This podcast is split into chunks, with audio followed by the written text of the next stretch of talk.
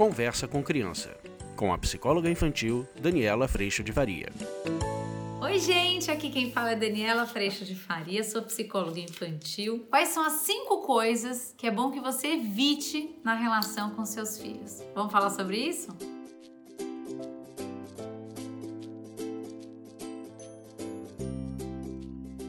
Eu fiz uma cola, porque eu organizei aqui as minhas ideias de quais são as cinco coisas que é bom que a gente tenha atenção, que a gente evite. E caso ela saia da nossa boca, que a gente possa entrar em arrependimento e perdão. Porque normalmente quando a gente faz essas cinco coisas, a gente está sendo violência independentemente do seu temperamento, você vai cair neste lugar. Se é mãe ou pai, isso vai acontecer com você, como acontece comigo também. Mas nesse processo de botar a lupa dentro da gente, atentos ao que sai de dentro da gente, a gente consegue melhorar muito nesse sentido. E se você quiser aprofundar todo esse comportamento, não só receber informação sobre ele, mas aprender a botar essa lupa dentro de você, eu queria te convidar para você vir para o curso online www.educaçãoinfantilonline.com Lá o que acontece é que a gente se dá sustentação, muito acolhimento, ausência de julgamento para tudo isso que a gente está sempre trabalhando para não fazer, mas vez ou outra a gente ainda cai nesse buraco. Então eu te convido para vir se trabalhar nesse espaço que é tão maravilhoso.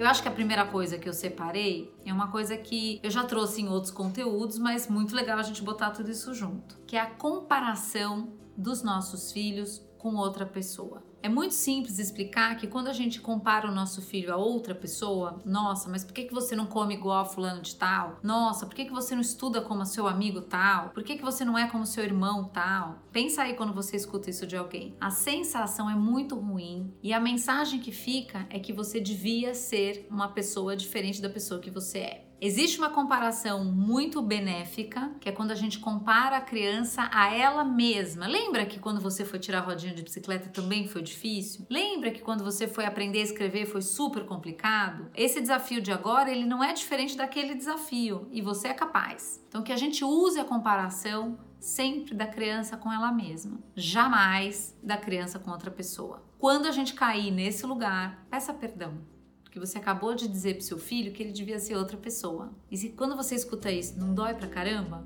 nele dói do mesmo jeito.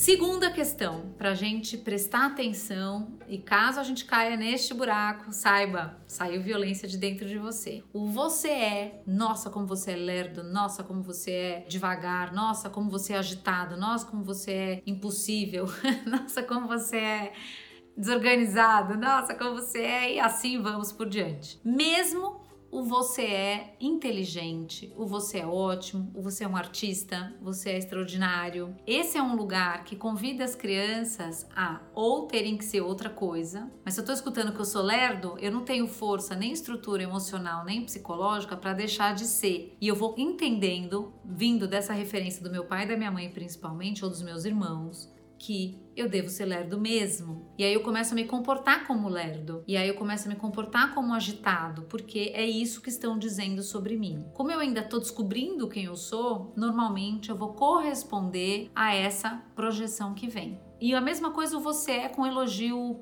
a princípio positivo. Você é tão inteligente, o que acontece é que você começa a evitar situações de grande desafio para não correr o risco de deixar de ser inteligente. O você é, gente, ele é aprisionante. Porque ou eu tenho que ser diferente do que estão me dizendo e eu não dou conta de ser, porque se eu já sou isso não tem saída, ou para não perder esse elogio do que eu sou, eu fico tentando evitar situações que corra o risco de fazer isso.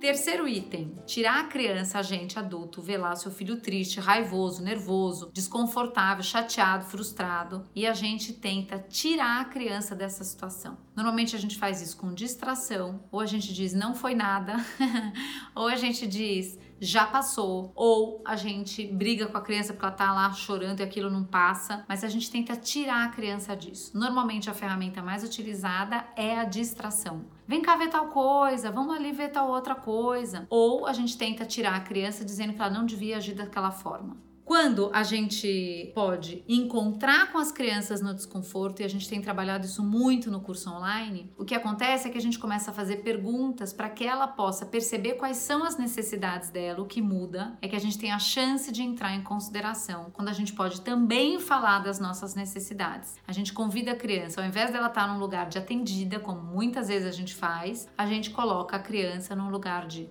sim, colocar quais são as necessidades dela, o que ela precisa e ouvir quais são as nossas. Aí a gente consegue estruturar essa relação dentro de um processo de consideração que é maravilhoso de se viver. Por quê? Porque ninguém está em sobrecarga. E esse é um ponto que a gente trabalha muito no curso online. Como na prática, no seu dia a dia, todos os dias, você pode, sem se desconsiderar, considerar o outro, mesmo esse outro sendo uma criança.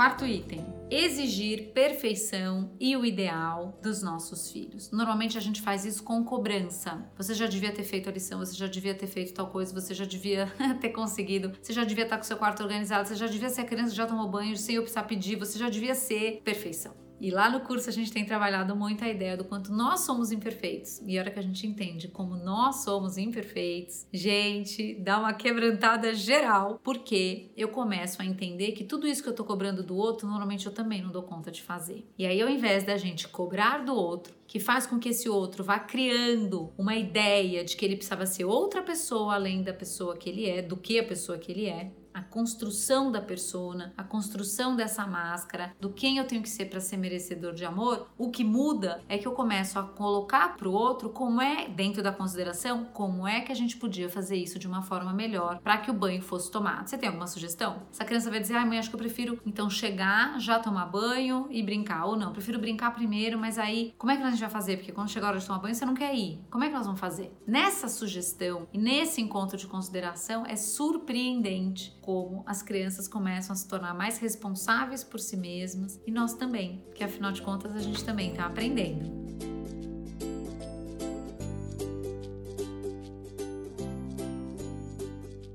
E o quinto item, esse aqui eu tenho que confessar para vocês que veio numa conversa com a minha filha menor. Ela disse: Mãe, é muito ruim quando pais e mães, e aí eu já ui, ai ai ai, quando pais e mães, ou mesmo seus irmãos, se vangloriam de serem legais com você. Então, usam disso, foi isso que ela quis me dizer, e eu concordo. Usam disso para conseguir alguma coisa. Então, assim, não faça assim ou não haja assim, seja para tirar das emoções, porque no fim eu sou uma mãe tão legal com você que isso deixa essa criança numa situação de dívida numa situação de ela tinha que ser diferente porque você é perfeito e impecável.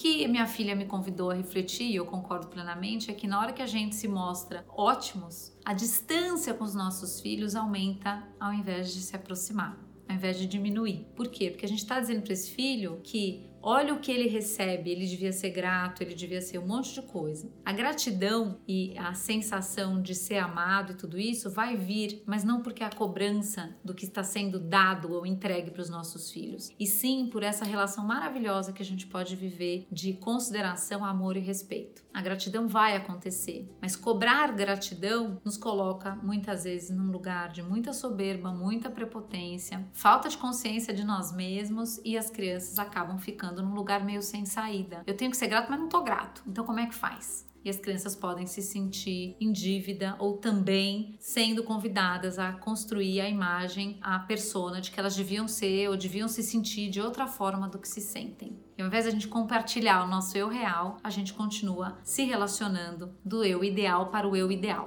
o que não é real e não se sustenta.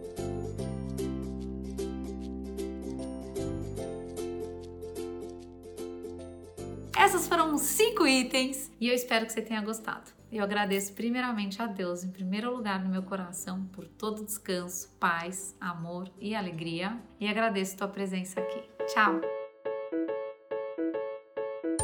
Você acabou de ouvir Conversa com Criança, com a psicóloga infantil Daniela Freixo de Faria. Mande seu e-mail para conversa@danielafaria.com.br.